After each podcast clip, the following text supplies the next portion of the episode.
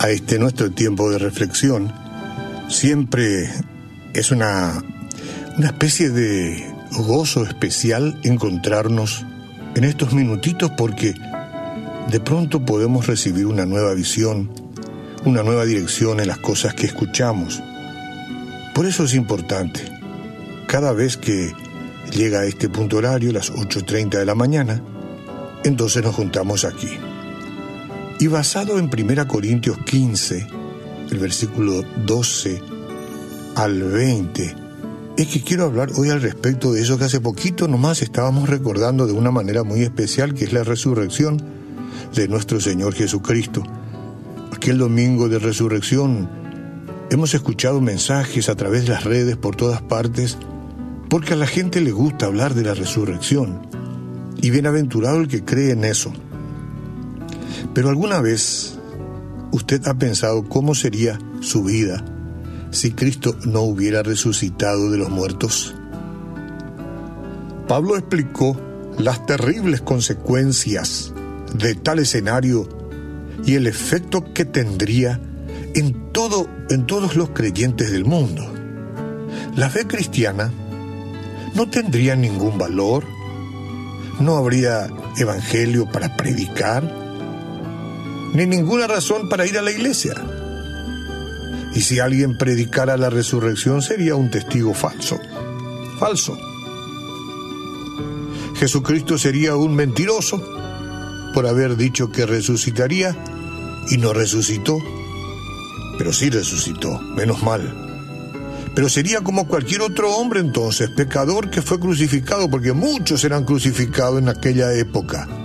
Y él sería uno más, si no resucitó, sería apenas uno más de aquellos crucificados. Además, esta mentira sería difícil, porque haría que cualquier cosa en la Biblia sea de desconfiar. No habría perdón por el pecado, sin la resurrección, la prueba de que Dios aceptó el sacrificio del Señor Jesús no habría base, no, no habría base para el perdón de nuestros pecados. Y no tendríamos ninguna esperanza después de la muerte. La gente quiere tener esperanza. Y la tiene porque Jesucristo resucitó de los muertos, pero si no hubiera resucitado como algunos dicen, ¿cómo sería la vida de la gente? Sin esperanza en vez de ser resucitados para la vida eterna en el cielo, todos estaríamos condenados al castigo eterno y a la separación de Dios si Cristo no hubiera resucitado. Ver la horrible alternativa a menudo nos lleva a una mayor apreciación de la verdad. Señoras y señores, pueblo cristiano, hijos de Dios Podemos regocijarnos de que Cristo haya resucitado, podemos hacerlo con toda seguridad. Nuestra fe es válida, la Biblia es verdadera, nuestros pecados son perdonados, hermanos, y nuestra esperanza de resurrección es segura.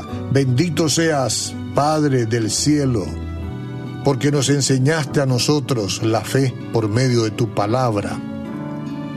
Porque aunque hoy hablamos y reflexionamos poniendo estos pareceres, no es para otra cosa, sino para tratar de despertar el interés en otras personas más que han sido opacadas, que han sido guardadas por el miedo, por el escepticismo, y se pierden este hermoso capítulo de la vida de saber que aquel que un día murió y entregó su vida en la cruz y murió por nosotros para ser sepultado, y que luego resucitó, hoy vive y reina por los siglos de los siglos, por encima de todo, por encima, muy por encima de aquel que anda como león rugiente buscando devorar hoy a las personas.